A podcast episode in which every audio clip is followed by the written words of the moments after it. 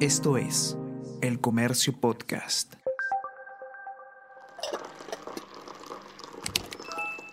Hola, hola, ¿cómo están? Buenos días, espero que hayan amanecido bien. Está con ustedes Ariana Lira y hoy tenemos... Tenemos que hablar con Ariana Lira.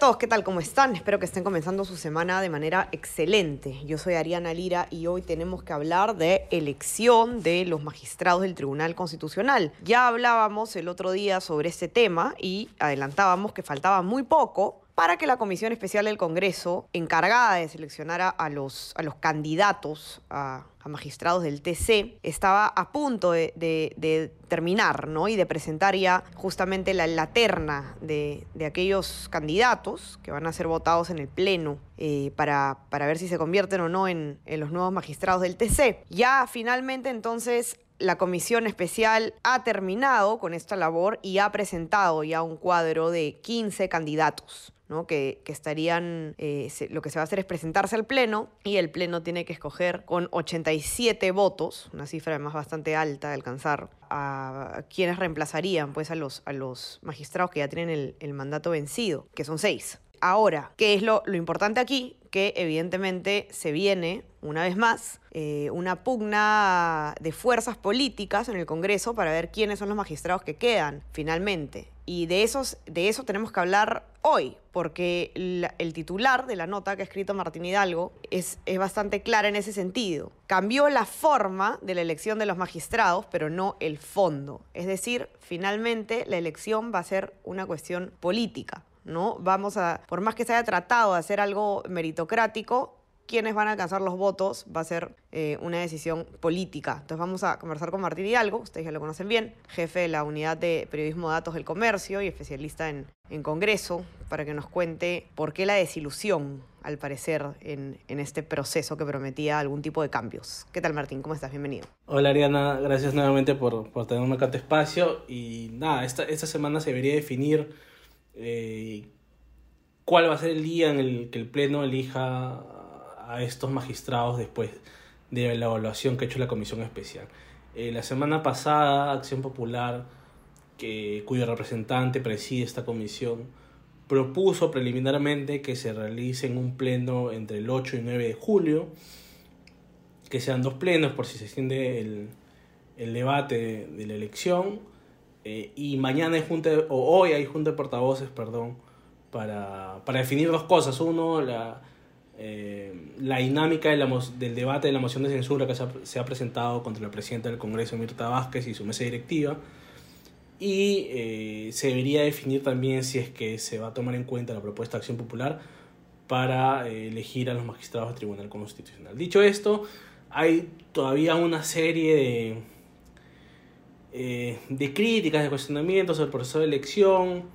Eh, hay congresistas como Dieter Columbo, por ejemplo, que, que hablamos en la nota, que ya había advertido desde el año pasado en una entrevista que le hicimos en el comercio, de que la ley en realidad no cambiaba mucho eh, el sistema de elección, porque al fin y al cabo tú puedes tener un orden meritocrático como lo tenemos ahora, de, de 15 candidatos, donde hay un primer puesto, segundo puesto, tercer puesto, y uno lo que intuiría es que si hay que llenar seis cupos, deberían ser los seis primeros lugares los que, los que tuvieron mayor votación, pero la realidad es otra, la realidad es que eh, ganan, como tú dijiste, los que tienen 87 votos, ¿no? Y eso lo vuelve un tema político porque ya un poco ahora toca que cada candidato haga su campaña propia eh, dentro del Congreso, la verdad con las bancadas y convencerlos para que, para que voten por ellos, ¿no? Y, y además no hay posturas, eh, en un Congreso tan fraccionado como lo habíamos hablado anteriormente, no hay posturas en bloque muy definidas a veces, ¿no? Por ejemplo,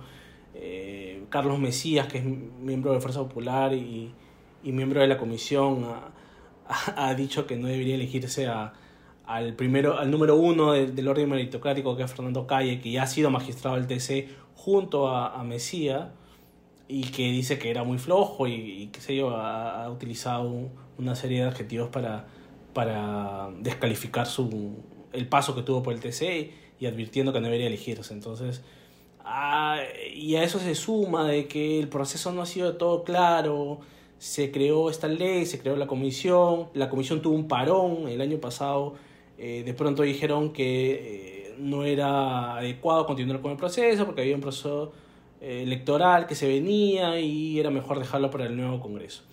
De pronto ahora en abril y mayo la comisión decidió reactivarse y, sobre la marcha sacar estos últimos pasos que le faltaban, como las entrevistas y en las entrevistas hemos visto pues desde preguntas anecdóticas hasta respuestas eh, que han dejado mucho que desear, ¿no? De hecho... Claro, y son preguntas además que han tratado como de, de, encajar ideológicamente de cierta forma a los candidatos, ¿no? Se ha preguntado por temas como el aborto, eh, eh, temas como el feminicidio, etcétera, que de cierta forma pues lo, lo que hace es decirle al, al Pleno, mira, estos piensan como yo, estos no piensan como yo. ¿No? A ver por quién votas. Sí, y como, como dice Dieter Columbus en la nota, como dice Ursula Indacochea, que es una abogada especialista en el tema, eh, han adelantado opinión en muchos casos, ¿no? Porque estos son casos que posiblemente podrían verse en el Tribunal Constitucional y lo que debieron responder es, este es, como dice la Constitución, este es un caso que yo podría ver y no podría adelantar opinión,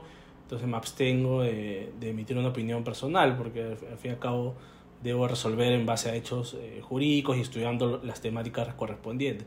Pero sin embargo, pues los candidatos se han explayado, han dicho lo que la platea quería, ¿no? lo que la platea buscaba orientarlos hacia una postura ideológica, ellos se han ido hacia esa postura ideológica eh, precisamente para buscar los votos, ¿no? para buscar la, digamos, el aval de, las bancadas que preguntaban y con eso asegurarse los 87 votos. Son 87 votos, es los dos tercios de, de, de los 130 parlamentarios que existen. Entonces, es una, una votación bien complicada, requiere más de cuatro bancadas como mínimo para, para poder llegar a ese número. Entonces, eh, y además Perú tiene un, un, un, proceso que no se ve mucho en la región, ¿no? que es que eh, recae sobre el Congreso la elección de todos los miembros. Entonces, eso le da un poder al Congreso donde se politiza mucho el tema, donde se entra esta especie de repartijas, de cuotas de poder, de, oye, yo voto por mi candidato, pero tú votas por el que yo estoy poniendo. Eh, ahora ya no es como... Lo único que ha cambiado, digamos, en la forma es que ahora ya no son los, las bancadas los que proponen a los candidatos, sino que se abre un proceso para que los candidatos este, postulen por su cuenta. Pero ahí hay dos escenarios, ¿no? Uno es que igual eh, vemos candidatos que antes han sido propuestos por bancadas. No sé, Hackanson, por ejemplo, eh, que es un abogado reconocido, pero él ha sido en anteriores eh, periodos propuesto por Fuerza Popular o por, o por APP, entonces un poco ya te da la idea de que podría tener el apoyo de esas dos bancadas. Igual con otros candidatos, entonces eh, puede ser que hayan postulado ellos solos, pero también puede ser que igual han sido invitados por algunos partidos para que después se postulen y una de las críticas también es que no hubo una convocatoria adecuada, la comisión también no estaba muy legitimada, tuvo problemas eh, con críticas a, varios de sus miembros. Gino Costa recuerda los casos de José Luna, de eh, José Vega, de UPP. Entonces, eh, no hubo una convocatoria grande, no hubo participación ciudadana, es otra crítica que, que hace Úrsula Indecochea, no se permitió hacer preguntas, por ejemplo, a la sociedad civil. Entonces, esto nos lleva a esta problemática, ¿no? Del Congreso Todopoderoso eligiendo todo el, TC y, y, dependiendo de la correlación de fuerzas y, y, repartijas políticas que puedes dar para los cupos. Entonces, el único, el otro, único otro país que hemos encontrado que tiene una figura parecida es Venezuela. De ahí en los otros países tienen figuras mixtas, ¿no? Que es unos miembros lo elige el Congreso, otros miembros lo elige el Poder Ejecutivo y otro la sociedad civil o incluso como en Bolivia, que hay una preselección de, de candidatos por parte de la Asamblea eh, Legislativa, pero de ahí se pasa un proceso electoral, que es que la gente va a, a, las urnas a votar por los magistrados que considere mejor, cosa que ahí te da una legitimidad, porque te está eligiendo, si hay una preselección, ah, te está eligiendo, eh, está eligiendo el voto popular. Entonces, pero Perú tiene todo el poder. Cosa curiosa además, porque en otras instituciones eh, no tenemos e-, ese sistema de elección, ¿no? Porque, salvo el defensor del pueblo, pero el defensor del pueblo es uno, eh, el caso del BCR, por ejemplo, eh, una, una, parte de la terna la nombra el Ejecutivo. Si bien el, el, Congreso da la ratificación, este, la designación concreta la hace el, el Ejecutivo y no ha habido hasta donde yo recuerdo objeciones de algunos candidatos. Y curiosamente además si ves la composición actual del BCR, uno diría que, los mejores candidatos siempre han sido lo, los que pone el Ejecutivo, ¿no? Porque, porque claro, en el Congreso se politiza mucho el tema, no lo vimos en el BCR con, cuando se designó, alcanzaron los votos, pero hubo polémica cuando se designó a Rafael Rey y a José Klimper, que eran dos personas, sobre todo el Klimper, ¿no? que es una persona muy allegada a Fuerza Popular, ha sido secretario general del partido, pero aún así se logró, pero hay un contrapeso, entonces ya no ya no sé, ya no, ya no es que el Congreso eligiendo a toda la composición, que es ahí donde parte la, la crítica, ¿no? Y, y los, los entrevistados de alguna manera han coincidido en que se debería volver a repensar una reforma. No ahora, porque ya esté con esta salida, sino en el próximo. ¿no? Claro, el argumento de, las actuales bancadas es que eh, no hay la garantía que en el próximo Congreso se vaya a hacer una reforma, se vaya a elegir al TC, porque claro, el Pedro Castillo, quien es el,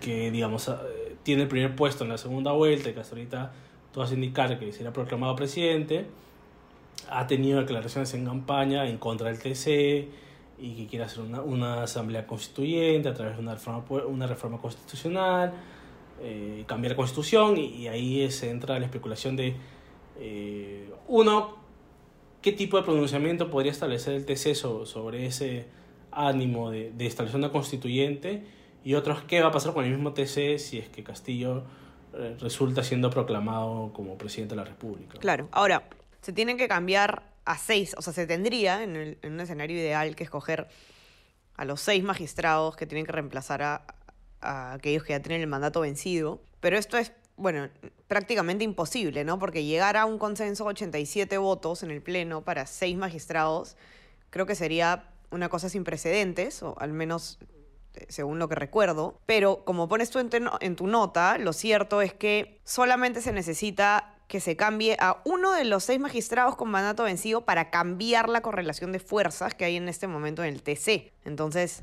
pleito igual, digamos, podría haber. Sí, hay, hay un pleito igual por, por el tema de, de cómo interpretas el, capítulo final de la norma, que te dice que es cuando hay una elección de varios magistrados de manera simultánea, eh, como en este caso, que son seis, eh, comienzas por el que tiene mayor tiempo de designación o el que tiene mayor tiempo de, mayor tiempo de colegiatura. Entonces, el, de mayor tiempo de, de, designación está entre Ramos y eh, Ramos y Eloy, Espinosa Saldaña.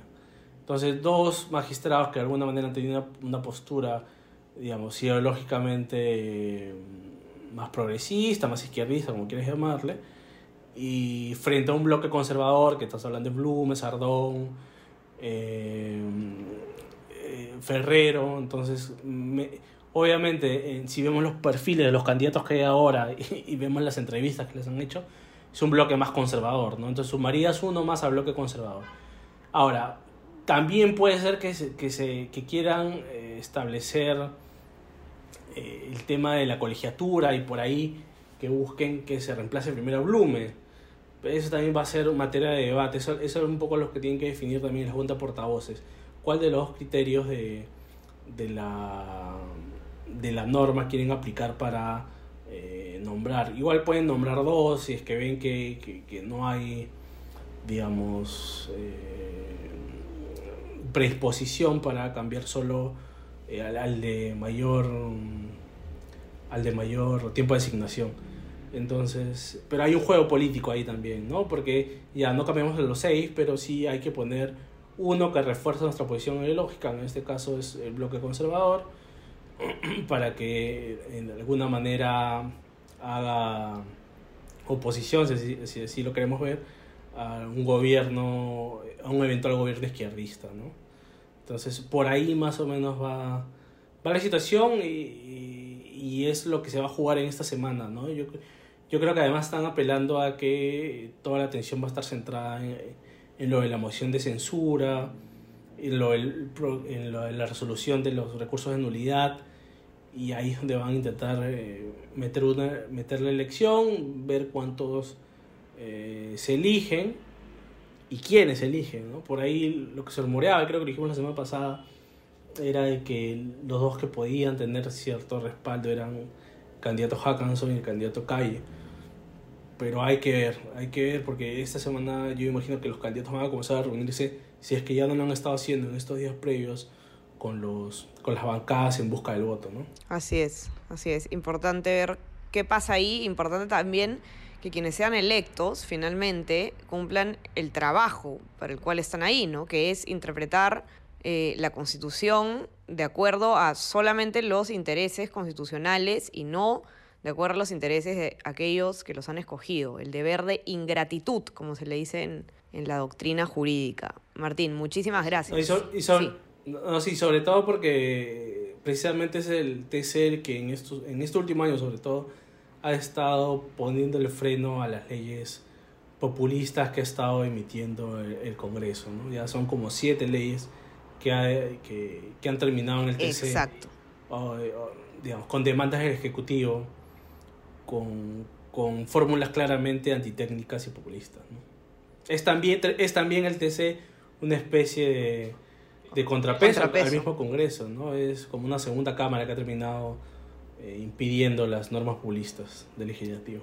Así es, así que a estar atentos entonces con este proceso que sin duda va a causar polémica como ha ocurrido siempre desde su creación, el Tribunal Constitucional y, y la manera en la que son electos sus, sus magistrados. Vamos a ver entonces qué es lo que pasa y los invito a que puedan leer la nota completa de Martín en nuestra versión impresa, los que tienen acceso, y si no en nuestra web www.elcomercio.p. Y ya saben también que estamos en Spotify y en Apple Podcast con todos nuestros podcasts y también se pueden suscribir a nuestro WhatsApp. El Comercio te informa para recibir lo mejor de nuestro contenido a lo largo del día. Un abrazo Martín, que tengas un excelente día.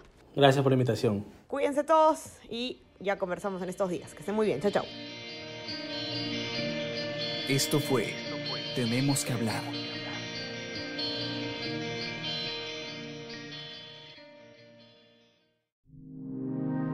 El Comercio Podcast.